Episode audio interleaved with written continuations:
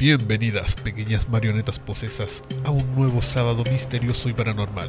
Acaban de sintonizar Habitantes del Vortex, el podcast donde yo, Humi, junto a Sechu, los invitamos a apagar las luces, encender las velas y poner atención, mientras les narramos historias extrañas que quedarán en vuestro subconsciente. Así que pónganse cómodos porque el portal a lo desconocido se acaba de abrir.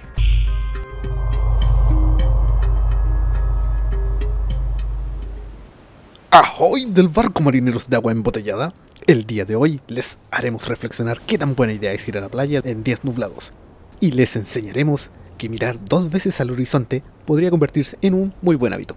Volvemos a las luchas épicas de calidad legendaria y a las teorías conspiranoicas que nos hacen presentar en nuestra mente esas ideas tan locas que siempre tenemos en este vortex. ¿Cuándo no tenemos ideas locas en el vortex? ¿Alguna vez tenemos algo que sea como serio o lógico? De hecho, esta que traigo aquí es bastante serio, pero sé que muy serio no va a salir. Nunca salen cosas serias de nosotros. Ahora tenemos cerveza, así que menos serio va a salir.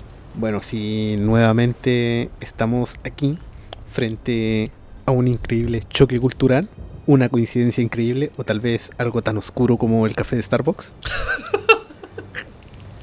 Gracias. Algo tan oscuro como las canciones de Kudai. Claro. y es que no es para menos el hecho de que ciertas leyendas se repitan tan seguido en culturas tan diferentes y ninguna leyenda pueda levantar más terror y ser tan fascinante como son aquellas relacionadas con el otro lado, con el otro mundo, con el mundo espectral. Y más aún, si le agregamos las fiestas, los barriles de ron y la aventura de cruzar por los mares. Terminamos creando un cultivo de fantasía sin límites, creando una historia que por más miedo que nos produzca, la queremos vivir. ¡Ahoy!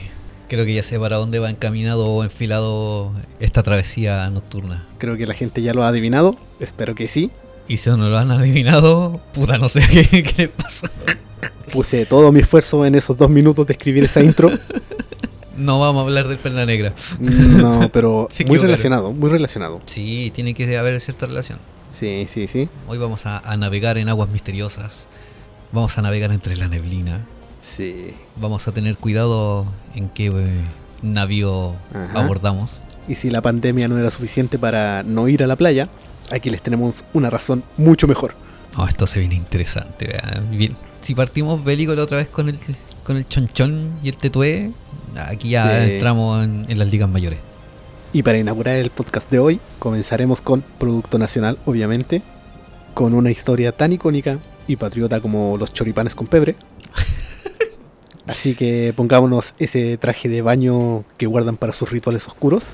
El enterito de rayas. Claro, la túnica sotana con flotadores y las gafas góticas para buceo, porque nos sumergiremos en las oscuras y frías aguas para poder abordar en la cubierta del barco fantasma más famoso de Chile, el único y el poderoso Caleuche. Vamos, conchitos. Algo que muchos estaban esperando de hace tiempo. Igual da cuquito. Aunque tan nacional no sea, pero... coquito. No, no. Nosotros vivimos en el cuco. Es que no es que no sea nacional, sino que se entrelaza con otra otra leyenda. Y lo mencionamos anteriormente, de que esta leyenda Exacto. era. Había una leyenda nacional en Chiloé respecto al Caleuche. Y que en su momento no lo mencionamos para que la gente empezara como a dilucidar y ver qué es lo que pasaba. Claro. Pero también hay como una contraparte de la leyenda. O la misma leyenda en otro sector de- del mundo. Con otro nombre, pero es básicamente lo mismo. Mm, claro, de hecho aquí traigo todo eso y me voy a vengar en el próximo podcast porque Secho siempre se me adelanta. Es que eso pasa cuando nos gustan los mismos temas. Y conocemos de ciertos temas los dos. Entonces. Es difícil que no me adelante, vos, primo. Ya me hiciste cagar en el podcast anterior. Me voy a tener que vengar otra vez. Bueno, para, ¡Será es- glorioso! para esto, y como es nuestra costumbre, comenzamos con el mito como tal, contando la historia chilota de este barco y luego de dispersarnos y hablar de cosas sin sentido entre medio, como siempre hacemos, hablaremos un poco más del mito y las teorías sobre él. Y sacar lo que también puede ser verdad. Exacto. De dónde nació el mito. Y esto se nos entrelaza con un capítulo antiguo, pero muy bueno, de hace poco. Antiguo de hace poco. Ok. Cualquier cosa eh, anterior a este capítulo es antiguo. Esa es mi teoría, mi Es filosofía. Como, es como los días del futuro pasado. Exacto. bueno, la palabra caleuche, como también es costumbre, proviene del mapuche dungun o mapudungun, como se conoce más generalmente, dividiéndose en dos palabras que dan el significado a la traducción española. Que por un lado tenemos a kaleutun, que significaría transformar, y al final tenemos che, que sería gente, acabando con el significado literal de transformar gente, que vendría siendo parte de la historia que rodea este barco, aunque también recibe otros nombres como buque de artes, barcoiche, buque fantasma o barco de los brujos, que este último es uno de los más conocidos. Es uno de los nombres con el que más se le, valga la redundancia, nombra. Si ya te vas por el nombre Caleuche, Calcu, Sí, Brujo, como que igual hay una pequeña relación y se puede asociar. Y hay una relación con los cálculos. Cuéntamelo todo, amigo.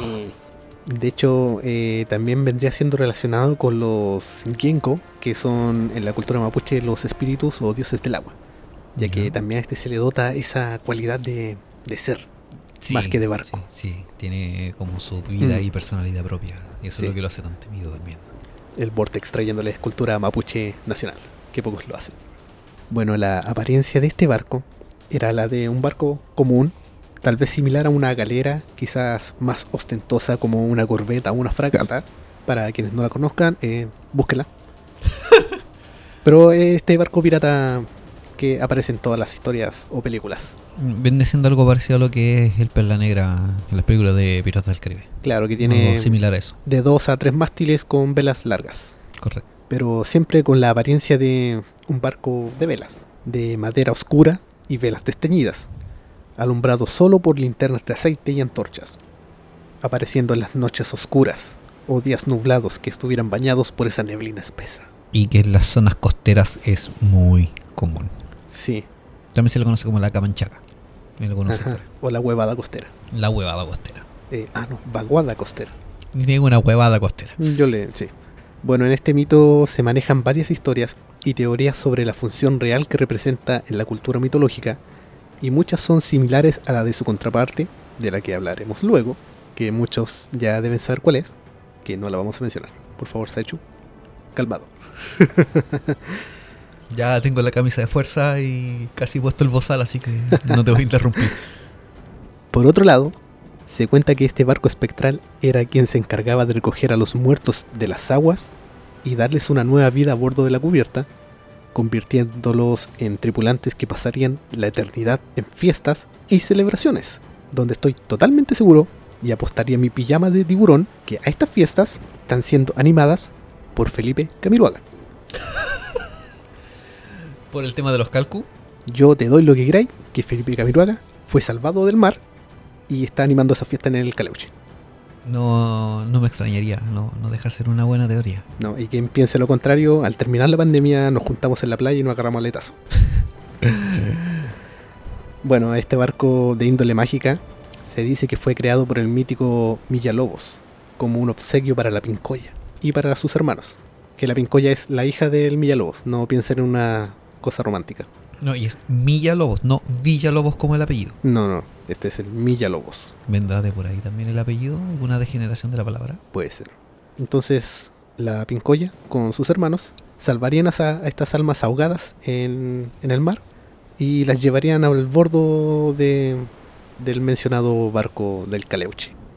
O sea, el caleuche vendría siendo como el que los llevaba hacia el otro lado. No, eh, las almas se quedarían por la eternidad dentro del barco.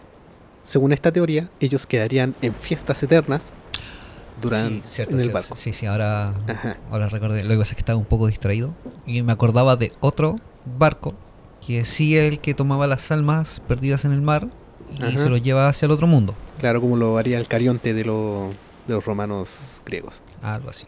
Aunque por otro lado, y de forma menos gloriosa, se manejaba la teoría de que en realidad era un peligroso barco maldito por una tripulación de marinos y pescadores convertidos en esclavos, ya que solía aparecerse en las costas de Chiloé para hipnotizar y atraer a los pescadores, quienes escucharían desde la cubierta una maravillosa música imposible de resistir, algo muy similar al flautista de Hamelin.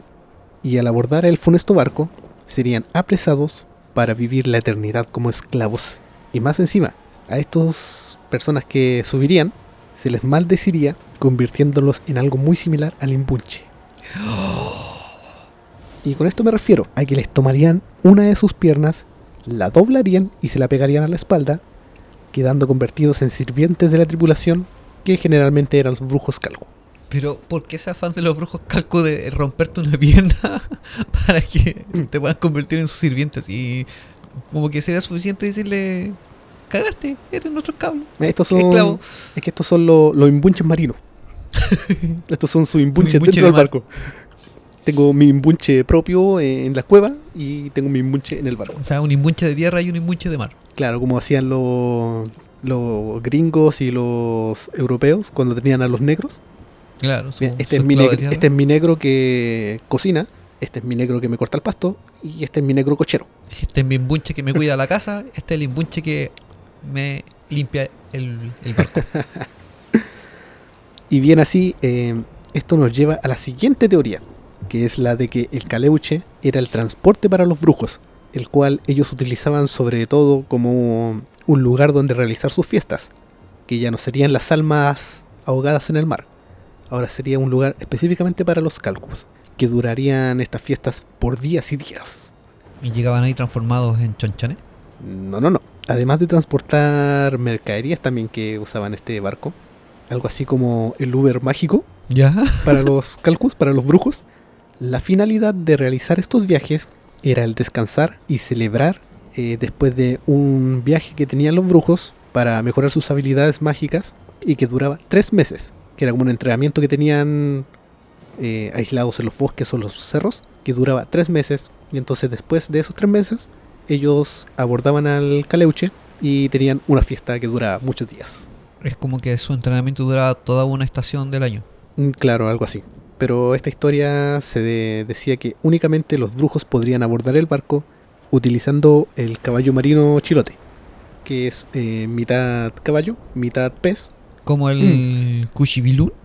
Mm, ese sería el caballo marino. Pero el Cuchibilún era una vaca.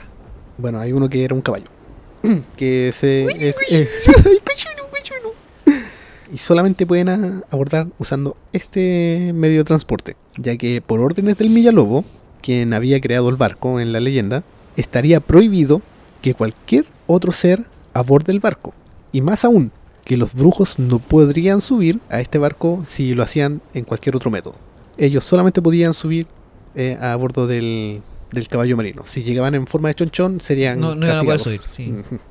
Ahora entiendo el por qué no llegaban en forma de chonchonos de tuve. Claro.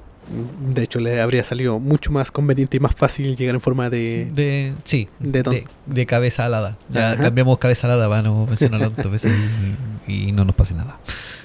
Pero como es bien debido y como no puede haber una historia de barcos piratas sin negocios sucios, también les traigo otra teoría que trata lo siguiente. La tripulación del Caleuche también solía hacer tratos y pactos de índole mágica con algunos comerciantes, a quienes les aseguraba prosperidad material. ¿A cambio de qué? Obviamente de guardar su secreto y obviamente también de su alma. Pero Yo- eso estaba en letras pequeñas en el contrato. Yo pensé que intercambiaban botellitas de maná Claro. y botellitas de HP. que se supone que eh, si estos comerciantes los llegaban a ver, ellos guardarían el secreto a cambio de que el caleuche o los brujos les protegieran durante el año y les dieran prosperidad material. O sea, que prosperaran sus negocios y tuvieran mayor ingreso Claro. monetario. Pero también otra de las formas en la que hacían los tratos era que estos comerciantes prestaban sus casas a la tripulación para que pudieran realizar las fiestas y también algún otro asunto ilegal y oscuro. Esto ya es en esta versión que eh, las fiestas no se hacen en el barco como tal. Se hacen eh, En tierra. En tierra, en las casas de algunas personas. Es como que apareció uno de estos comerciantes. ¡Yo me rajo! Claro. ¡Yo pongo la casa! Y debido a esto, comenzó a surgir la superstición de que cuando una persona comenzaba a acumular fortunas en un corto tiempo, los vecinos y pobladores decían que esta persona mantenía tratos y pactos con la tripulación del infame Caleuche, o con los brujos que estuvieran embarcados. Así fue en el año 1960, cuando del el gran terremoto que hubo ese año, en donde algunas casas del puerto de Castro eh, no fueron tocadas por los incendios que hubieron ahí y tampoco fueron tocadas por el terremoto. Uh, Entonces, ocasionando que entre los vecinos se crearan estos rumores de que estas personas estaban protegidas por los brujos y por el caleuche. Y es más, ya que en la misma década se corría el rumor de que cerca de las casas de estos comerciantes, de los que fueran prósperos en el archipiélago de Chiloé, en muchas ocasiones, y siempre por el abrigo de la noche, se escuchaban cadenas, como las que provocaría un barco al desembarcar y al tirar ancla uh, por lo que comenzaron a hablar diciendo que era el Caleuche quien estaba desembarcando gran cantidad de mercancía y cuantiosos tesoros en las costas. Y tal fue el impacto que tuvieron estas historias que incluso hasta el día de hoy se mantiene este mito. Cuando un comerciante tiene el surgimiento muy rápido de su negocio es porque hizo algún pacto con un brujo o con el Caleuche. más turbio que asado eléctrico. Es los chistes internos que tenemos.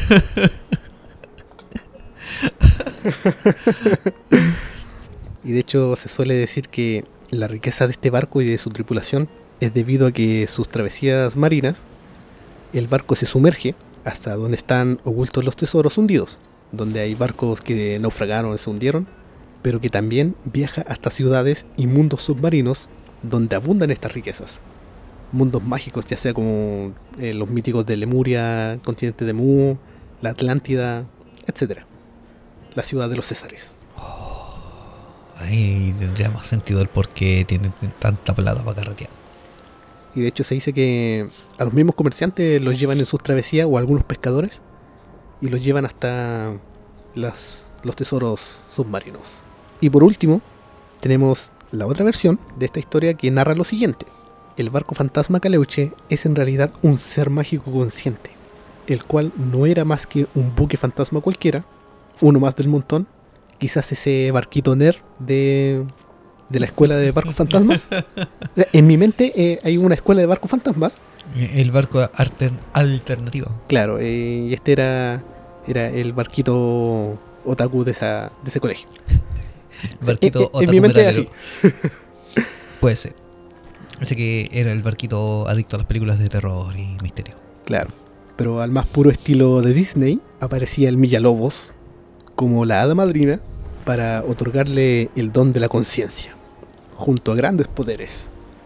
Esto con el fin de convertir eh, al Caleuche en el lugar de descanso para las almas de los difuntos que los hijos de los Millalobos rescataban desde el mar, y el lugar de descanso de Felipe Cabirúa. Mm, mm, mm. No, en mi mente eh, fue creado solamente para este momento. Puede ser. Tú no lo sabes, pero en el futuro vas a cumplir una misión muy importante. Tendrás que animar las fiestas del Caleuche. Ahora nos pondremos un poquito inclusivos, ya que según esta leyenda, después de la transformación, tuvo por pareja a una loba marina. Mm, Eh, sí, no sí, no, eh, no sé que no calza, pero no todo en la vida es sexo. Es que aún así, un buque con una loba marina, no. Es que el espolón va en la proa. Pero todo se soluciona de algún modo. La Estamos- quilla, a lo mejor. Estamos hablando del maravilloso mundo chileno de Disney. El Caleuche, aún así, era muy feliz junto a su pareja loba marina, con la cual nadaban y pasaban juntos grandes momentos. Y para esto, el Caleuche se transformaba en un gran lobo marino Vigoroso. vigoroso. Un lobo marino muy grande. El Caleuche, entonces, tenía esta capacidad de transformarse y, gracias a historias chilenas, el Caleuche es un nahual. ¡Hemos vuelto! Gracias. Hace tiempo que no un decía objeto eso. inanimado que se transforma en Nahual. No, no tienes idea cómo se me liberó el alma al saber que volvían los nahuales. Te lo creo completamente. Pero aquí pasamos de Disney a Tarantino. Ya. Ese es un cambio rotundo y Uh. muy grande. O sea, pasamos de algo totalmente mágico a algo totalmente sangriento. Exacto. Ya que según cuenta esta leyenda, un fatídico día, esta loba marina fue asesinada cruelmente por unos pescadores en la isla de Tenglo, frente a Puerto Man. A Puerto A Man. Puerto Montt, que eran gringos. Tenglo, tenglo, tenglo. Tú no tienes nada. Que Puerto Montt es el que está al otro lado de Chiloé. Entonces el Caleuche, al enterarse de la muerte de su amada, y con un gran enojo, habría jurado vengarse de todo ser humano que estuviera vivo. Por lo que, eh, convertido en un barco nuevamente, quitó sus velas blancas para reemplazarlas por unas velas amarillas con una franja negra. Referencia para los cinéfilos. Sí. No, no es así en el mito, pero mi, mi mente trabaja de otra forma. Es que cuando conoces la leyenda, en la leyenda no hay mucha descripción No, eh, de, de cómo es algo físicamente. Pero cuando lo asocias a ciertas películas, Sí, te lo me- imaginas de esa manera. me tomé mis ciertas libertades creativas. Ahora era Caleuche Killville.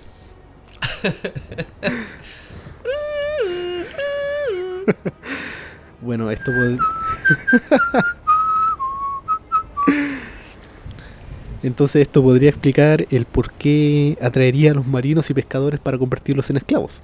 Y el por qué ayudaría a los brujos de Chiloé. O sea, ya empezamos a asociar varias de las teorías y tener una sola leyenda.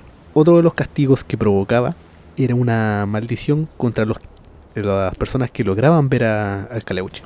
Y era la siguiente, que según mi propia teoría, otra vez estamos en mi teoría en mi mente. En el extraño mundo de Jumi. Sí. Porque yo creo que el Caleuche te obligaba a tomarte un té caliente para después hacerte salir al patio cuando corría el viento. Y mi teoría se basa en lo siguiente. El Caleuche tenía el poder de deformar a las personas volteándoles la cara hacia la espalda y torciéndoles la boca. Quedaban chuecos. Y mi abuelita me decía que si te tomaba un té, no saliera a jugar al patio porque iba a quedar chueco. El caleuche te da el poder de no hacerle caso a la abuelita. Oh, esa es mi teoría. No escuchar a la abuelita, güey. Si no Oh. apareciera por acá. ¡Ya me está esperando! Ay, el No, no hice cofonía hasta ahora. Otro de los dones que tenía el Caleuche era el de producir la locura en las personas, o en peor de los casos, la muerte. Incluso muchas historias aseguran que tenía el poder de volar sobre las costas de Valparaíso y de Chiloé. ¿Son las cortas? Las cortas. Está ahí como Donald Trump. Exacto. Eh, Es cortas. Son las corteras. Y, y aquí viene otra de mis eh, imágenes mentales, porque me tomé muchas imágenes mentales mientras escribía este guion. Démosle, ¿no? ¿Cuáles son sus imágenes mentales? Porque yo sé que un barco flotó sobre mí y enchuecó mi cara con un rayo láser. Oye, pero los Sankugay tienen un barco volador. Los barcos no vuelan. Los barcos vuelan. Los barcos no vuelan. Sí vuelan. No vuelan. Y cuando van dentro de un avión y el avión apenas comparte caer el barco en el agua, el barco vuela. Ay, señor. ¿Viste Y- que volaba la wea? Yo lo advertí al principio del capítulo. Yo lo advertí al principio del capítulo. Somos muy dispersos. Ya, retomemos. Ya. Pero entonces, ¿a dónde nos trae todo este asunto? Al mar, weón. ¿Y de dónde viene saliendo? Del mar. No, del avión. Porque volaba. Sí, porque yo no creo que esto sea como la medicina del siglo XIX y que algún loco se lo haya sacado de los huevos porque le nació de los huevos. No. No, yo sé que viene de algún lado.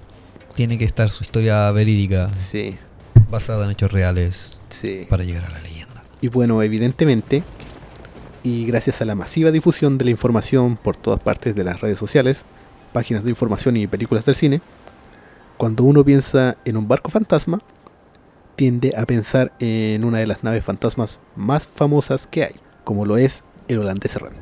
Y de Ese- hecho, Es el holandés que siempre se equivoca. sí, Ah, no, es el otro, es errado. Y de hecho, se apunta a que la llegada de los corsarios neerlandeses de, a la costa de Chiloé en 1600 fuera el causante de introducir el mito cuando Baltasar de Cordes, a la orden de Jacob Mahu, eh, capturó estas islas por un tiempo como resguardo para sus corsarios y piratas. Así que también viene de ahí ese mito y que de aquí se haya pasado a Chile como el Caleuche, como una versión nacional del mismo mito. Es como lo que mencionábamos en el capítulo de los vikingos, que ellos tenían sus leyendas o mitos de acuerdo a Ajá. ciertas criaturas mitológicas y que en Chile tenían las mismas, Sí. o al menos se conoce que son muy similares y lo único que pasa es el cambio de nombre. Y esa es una de mis teorías también de que esto se relacione a la llegada de los de los vikingos y que ellos hayan traído un mito similar, ya que ellos también tenían historias sobre fa- barcos fantasmas y todo eso. Se supone que habían barcos que te, te llevaban al Valhalla cuando tú perdías la vida en, una travesía marina, no necesariamente en, en combate. O sea, ellos tenían toda la creencia de que como, como raza guerrera tenías que morir en combate para poder llegar al Valhalla. Exacto. Pero cuando tú morías en, en una travesía, ya sea navegando, venían estos, estos botes con las Valkyries también y te llevaban al Valhalla. Sí. Si llevaban tu alma o podías estar eternamente en el mar eh, disfrutando de celebraciones, cerveza, hidromiel y batallas. Claro. Aunque la teoría aquí que se maneja es de estos neerlandeses que llegaron en 1600 porque la historia es como la más similar. Tiene como las mismas cualidades. Pero también se maneja la idea de la llegada de un barco esclavista quien arribó al territorio insular y que sus tripulantes trajeron a los indígenas, o sea, atrajeron a los indígenas con música de flauta, con grandes fiestas, con trago y que esto también venga en esa parte de la historia de que el caleuche atraía a la gente con música y que después los esclavizaban para convertirlos en esclavos con dos piernas y no con una atada a la espalda. Es que ahí no te dan el tecito. Pero al no saber cuál es el origen de este mito, eh, ¿quién podría haber sido incluso los vikingos, como dijimos? Cada uno puede sacar sus propias conclusiones que le nazcan de ahí abajo. Lo que ahora nos traslada a otro punto sombrío de los mares para hablar de la pesadilla de Jack Sparrow. Y es nada menos que el mítico holandés errante, o también llamado el holandés volador, que también es parte del mito del caleuche que podía volar. Pero aquí se le llama holandés volador por otra razón. Me imagino porque no venía dentro de un avión, pero este sí volaba. y de quien se le da también como culpable de que sea el origen para el caleuche, ya que este barco, conocido como el Blijen de en neerlandés, nace en la tierra donde años después saldrían los corsarios que llegaron a Chiloé, pero que también es uno de los barcos más difundidos a lo largo del mundo, conocido como The Flying Dutchman en el idioma inglés, una fortaleza flotante, medio destruida de velas rotas, con falta de tablones y más percebes que clavos, siempre acompañado de una espectral neblina que lo rodea. Y todo esto nacería con Don Willem van der Decken, un capitán burgués de Holanda, quien habría realizado un pacto con el diablo, quien le permitiría surcar los mares sin importar los retos naturales que pudiera Dios poner en su travesía, sin importar qué tan crispado estuviera el océano, sin importar qué tan fuertes sean las tormentas, el trato con el diablo le dejaría cruzar por todo esto sin sufrir el mínimo daño o percance. Pero claro, como Dios es un niño mimado y que no le gusta que nadie vaya en su contra, al enterarse de esta ofensa contra su nombre y en castigo, condenaría al barco holandés a navegar eternamente sin un rumbo y sin tocar jamás la tierra otra vez. Por lo cual se le comenzó a llamar el holandés errante. Aunque de acuerdo a otras historias, el nombre del capitán sería Bernard Fogg, quien serviría como modelo para la historia del comandante del buque fantasma en el siglo XVII. También se decía que Fogg fue célebre en su época, porque Fogg, por la extraña velocidad que tenía su crucero y que lograba alcanzar la ruta entre Holanda e- hasta Java, que era un barco que ningún otro podía alcanzar. eh, por, por eso comenzaron a sospechar que el capitán habría firmado un trato con el cola de flecha para permitirle esta velocidad sobrenatural y que Fogg era rápido. Fuck. Fogg, me encanta. Y tal era que ningún barco lo podía alcanzar por la velocidad que alcanzaba. Bueno, de hecho, para aclarar, fuck es F-O-K-K-E. Fogg. No, no es fuck. No, por eso lo Se, pronunció se Fogg. pronuncia fuck. Fogg. En otras historias se le da el nombre de Hendrik, que era Hendrik van der Decken.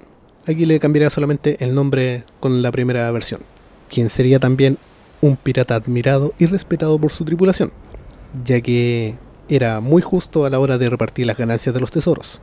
Además solía llevar a los tripulantes a los prostíbulos del Caribe y a otros lugares ex- exóticos donde las mujeres de piel morena y cabellos rizados eh, amaban a los piratas. Pero la última conquista del holandés y de sus marinos no fueron mujeres, sino que había sido en las lejanas Indias orientales a las que habían acudido para mm, adquirir especias, sedas y tintes que posteriormente pensaban revender a precios mucho más altos en su natal Holanda, pero luego de dos días de estar en alta mar, encontraron que el océano estaba iracundo e impedía el famoso y rápido avance de su barco, por lo que Decken y no Fock decidieron dar vuelta y rumbo hacia el Cabo de Buena Esperanza en Sudáfrica para allí tomar un descanso de las inclementes aguas y que le impedían avanzar. Sin embargo, al llegar a esta parte de África, los marinos se percataron de que el mar estaba aún más furioso que en el otro sector. Las olas azotaban el barco como una dominatrix en traje de látex.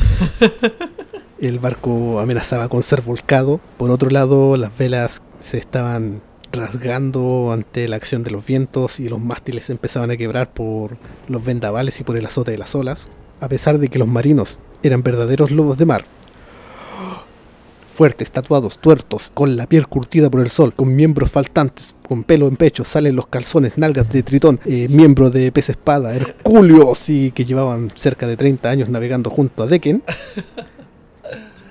jamás habían enfrentado una tormenta tan furiosa y de esa envergadura. Algunos decían que era el castigo de Poseidón, otros que eran los demonios pálidos de los mares que estaban causando ese fenómeno para reclamar los tesoros y las vidas de cada uno de ellos. Otros afirmaban con terror en la mirada que el diablo los había ido a buscar para reclamar sus almas por el favor de ser un barco tan rápido, tal y como había dicho eh, antes. Entonces el capitán, en esos momentos recluido en su camarote, fumando o bebiendo seguramente, aquellos hombres, a la vez que temibles, eran también supersticiosos de las viejas leyendas piratas.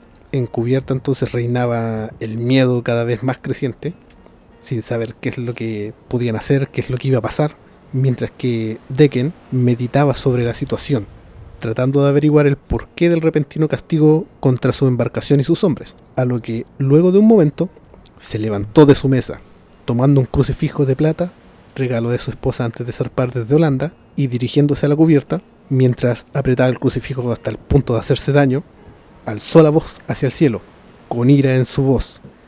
Gritó a la cara de Dios, ¿es que acaso estás castigándome por haberle dado mi alma a tu rival? ¿Esta es tu manera de retarme, castigarme y humillarme para demostrarme que eres superior a mí y que debo someterme a tu voluntad cuando lo único que quiero es regresar a casa?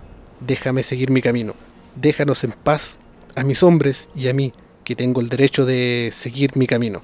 Entonces, según la historia, después de esa pequeña liberación de estrés que tuvo, corrió escalera arriba hacia el timón del barco, arrojó la cruz al mar mientras se carcajeaba, burlándose de cualquier dios que lo pudiera escuchar, ya que era su barco y ningún dios podría hundirlo, por lo que dio rumbo hasta Holanda otra vez, una vez más para conquistar aquella tormenta, pero al ver hacia el frente, los marineros lo miraban con miedo en los ojos, mezclado con un poco de respeto. Solo entonces Decker se dio cuenta de que el mar ya estaba calmado.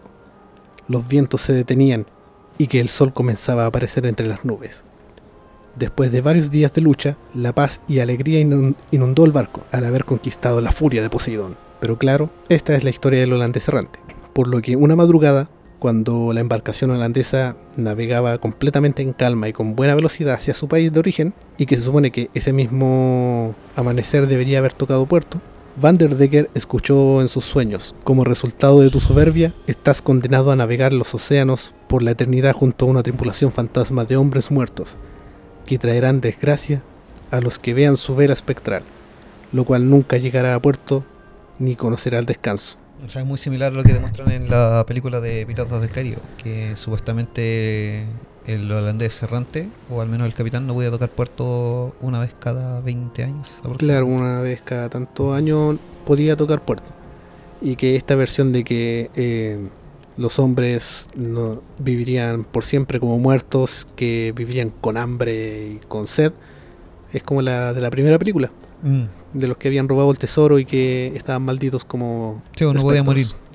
Se supone entonces la historia que al abrir luego sus ojos, siendo despertado por su segundo aborto, que le daba la noticia de que ya estaban cerca de llegar a puerto. Van Decker se despertó, volvió a cubierta a timón y mientras se acercaban al puerto notaron ciertas cosas extrañas, como era de que eh, a pesar de que iban a una buena velocidad, eh, el barco no se acercaba. Y por, por más que pasaban las horas, eh, mientras más se intentaban acercar, más parecía que se alejaba el, el puerto de ellos.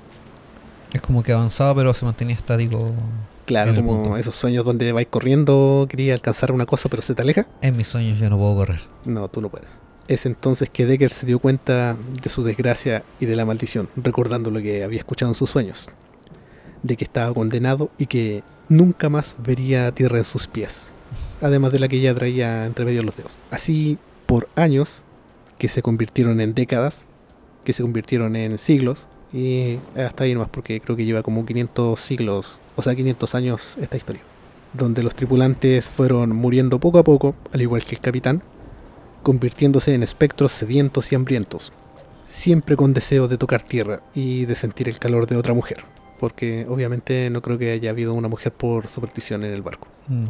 Asimismo, en la versión narrada en Der Flinger Hollander, escrita por el novelista Frederick Marriott en 1839, narra la leyenda de este barco, donde aquí también cambiaría el nombre como en la versión anterior, pasando a ser otro sujeto más. Eh, que sería Van Decker, que es esta versión. Y que si lo desean buscar, lo podrán encontrar como The Phantom Ship o el barco fantasma, en la versión española, que también es un libro bastante recomendado, recuerdo haberlo leído en su tiempo. Así como en la versión anterior, hay otra del novelista Washington Irving, que él pasaría a llamarse Ramoud Van Damme, que sería el nombre del capitán, siempre cambiando el nombre, pero la historia es la, la misma. Como los, los nombres de los personajes han sido alterados para proteger sus identidades. Claro. Se maneja también la versión de que el capitán, como quieran llamarlo, eh, juró de cara a la tormenta que no daría marcha atrás hasta doblar el cabo de Buena Esperanza, que es la de Sudáfrica a la que habían ido antes, y que por eso Dios, como una ofensa contra él, lo habría maldecido a padecer esta muerte terrible y que no tocaría en tierra otra vez. Aunque también hay otra teoría que puede dar el origen a esta historia del holandés errante, que es la de que eh, había ocurrido una pandemia, una enfermedad terrible, que había azotado a los tripulantes del holandés y que por eso ningún puerto los dejaba anclar. Y que por eso ellos murieron en alta mar junto con el barco porque nunca pudieron tocar tierra. O sea, murieron porque, entre comillas, se acabaron las provisiones, no tienen cómo alimentarse. Claro. no A, a reabastecerse.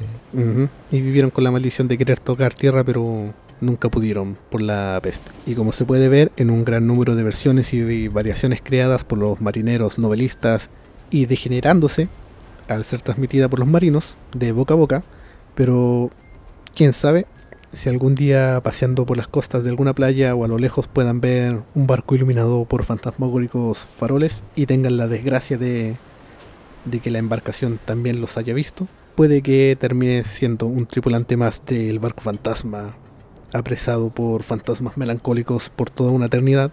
Entonces, solo una cosa podrá cruzar tu mente y esas palabras retumbarán por la eternidad en tu mente. Lo escuchaste primero en Habitantes del Vortex y Habitantes del Vortex te lo advirtió.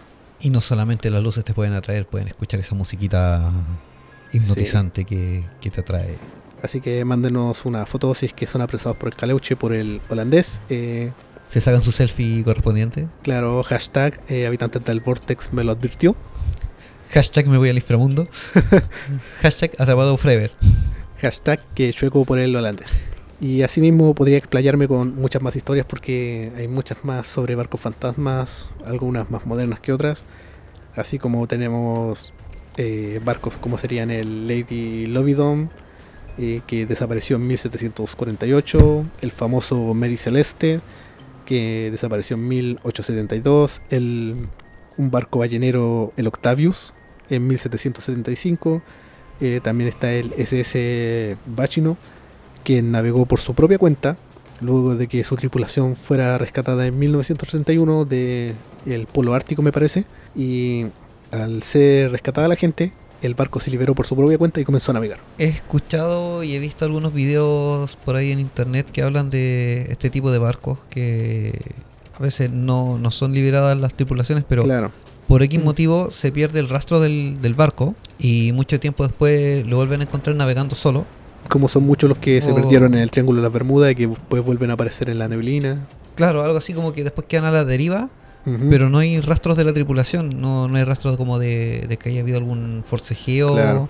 o nada, sino como que simplemente la tripulación se desvaneció. Como también pasó en el 2012 con un buque pesquero japonés, el Río Nurmaru, que de hecho fue, sí, en 2012, creo, 2011, cuando hubo un gran terremoto Sí, y un tsunami lo alejó de su rumbo y la gente murió, la que había adentro, y quedó en muy malas condiciones navegando por su propia cuenta. Y de hecho tuvo que ser hundido por un buque estadounidense. cuático.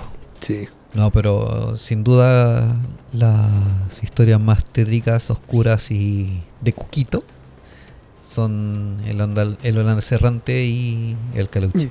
claro que son como las más icónicas, las más conocidas también. Que básicamente, si te pones a comparar ambas leyendas, es como lo mismo, pero con otro Claro. nombre. O sea, para el mundo internacional, el holandés errante Claro. y para Chilito, el caleuche.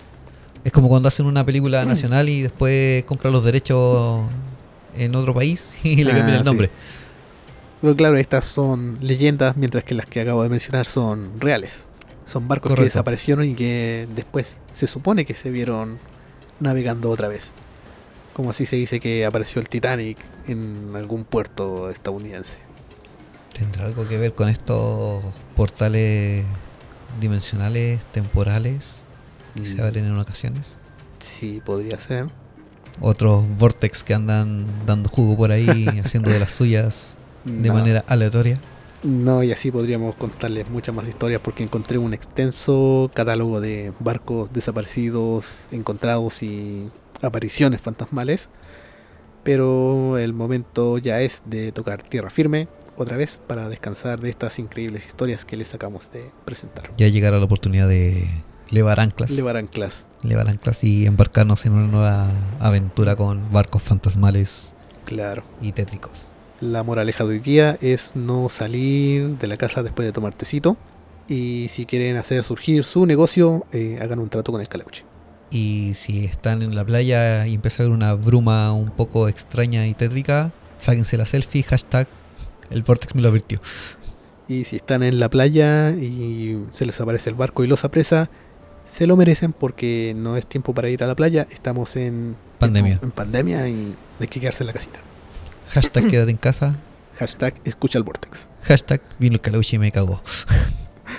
Castigado Hashtag, por el caleuche y la bolita de los del Vortex. hashtag no me alcanza eh, la limitación de caracteres para poner tanto hashtag. hashtag me está baneando Instagram por exceso de hashtag. Bueno, esas serían las dos historias que se relacionan una con otra. Que vendría siendo Mm, primero el holandés y después el caleuche. Historias bastante interesantes y muy similares ambas dos. Sí. No, pero como, como mencionaba, lo más probable es que sea la misma leyenda, ya sea importada por otros hacia Chile o tomada de Chile y cambiada de Mm. nombre Claro. en otros países. Y ya si quieren saber un poco más en detalle esta información del caleuche, o sea, del holandés errante, como dije, el libro de Frederick Marriott de 1839, El buque fantasma, tiene toda la historia extensa y mítica de este del cómo se convirtió en un barco fantasma. Porque de hecho es bastante interesante si alguien la quiere leer. Vortex recomendando libros otra vez. Eso es lo, lo bonito de la internet, que uno puede recomendar un libro y al alcance de la mano tienes un montón de información, Sí, como lo que mencionábamos en el capítulo de ayer. exacto. Nosotros somos gente de libro. Somos más, más románticos por los libros, por esas hojitas, Sí. tener esa textura en nuestras manos y ese aroma a libro, Sí, a veces no tanto por ese aroma a libro nuevo, sino ese aroma a libro guardado, Ay, sí. que cuando lo abres te da una sensación especial al leerlo y te transporta. De hecho, creo que por suerte no existe la película, así que están obligados a leer el libro. ¿Caleuche? El buque fantasma. Hay una película del Caleuche, sí. Sí, del creo que Caleuche. No fue muy. muy No, buena. está horrible. Es de Jorge Holguín, del mismo director de Sangre Eterna. Sí, Y ahí hizo una de zombies, creo que era Tierra de Zombies o algo así. sí. Lo que no me gustó de esa película, que tampoco está tan relacionada, eh, enfocada al Caleuche. Ya, Pero sí aparece como tal, porque también aparece Villalobos y cosas así. Y que esta protagonista, que creo que era una periodista o algo así, una escritora, que viaja a Chiloé por ciertos asuntos y que le empiezan a advertir que por ser extranjera y cosas así, y termina abordando el caleuche. Pero los fantasmas son como estos soldados estilo golem, ya. son soldados grandes, armaduras vacías, con espadas grandes que le empiezan a perseguir y eso no tiene mucha relación contra Con la historia. la historia chilena. La, la mitología Eh, chilota. Es parte de lo que no me gustó de la historia del Caleuche. Uno siempre como que trata de cambiarse algo en, en las leyendas y en la historia Ajá. para darle un toque más personal de parte del director. Claro. Pero a veces se agradece cuando se apega a, lo, al mito real Sí, sí. o, o al mito original, más que real. Mm, Sí. Bueno, Engendros ha sido otro sábado tenebroso, Sí. legendario. Lleno de historias, de recomendaciones y como le gusta a Jumi, lleno de fechas. Así es. Me encanta ponerle fechas porque me hace sentir profesional. El hombre efeméride. Me encanta poner palabras que en mi mente sé que se escuchan bonitas, pero que después no las puedo pronunciar bien.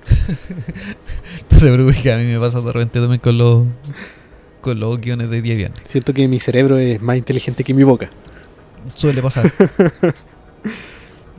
es como un efecto badía. Algo así. Bueno, engendros, marionetas, ya hemos tocado puerto, tierra firme, son libres de volver a sus aposentos. A diferencia del Caleuche, nosotros sí los vamos a dejar marchar. Y será hasta una nueva oportunidad y una nueva fecha de navegación.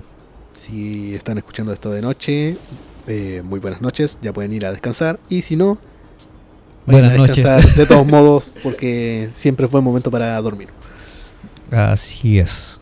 Hay que mantener el cuerpo y mente sana y el descanso también ayuda a eso. Sobre Sí. esfuerzo al final trae enfermedades. Sí, acabo de ver durante contaba la mientras contaba la historia que Sechu pegó unos cabezazos de sueño, así que vamos a dejar el tema porque ya ha acabado.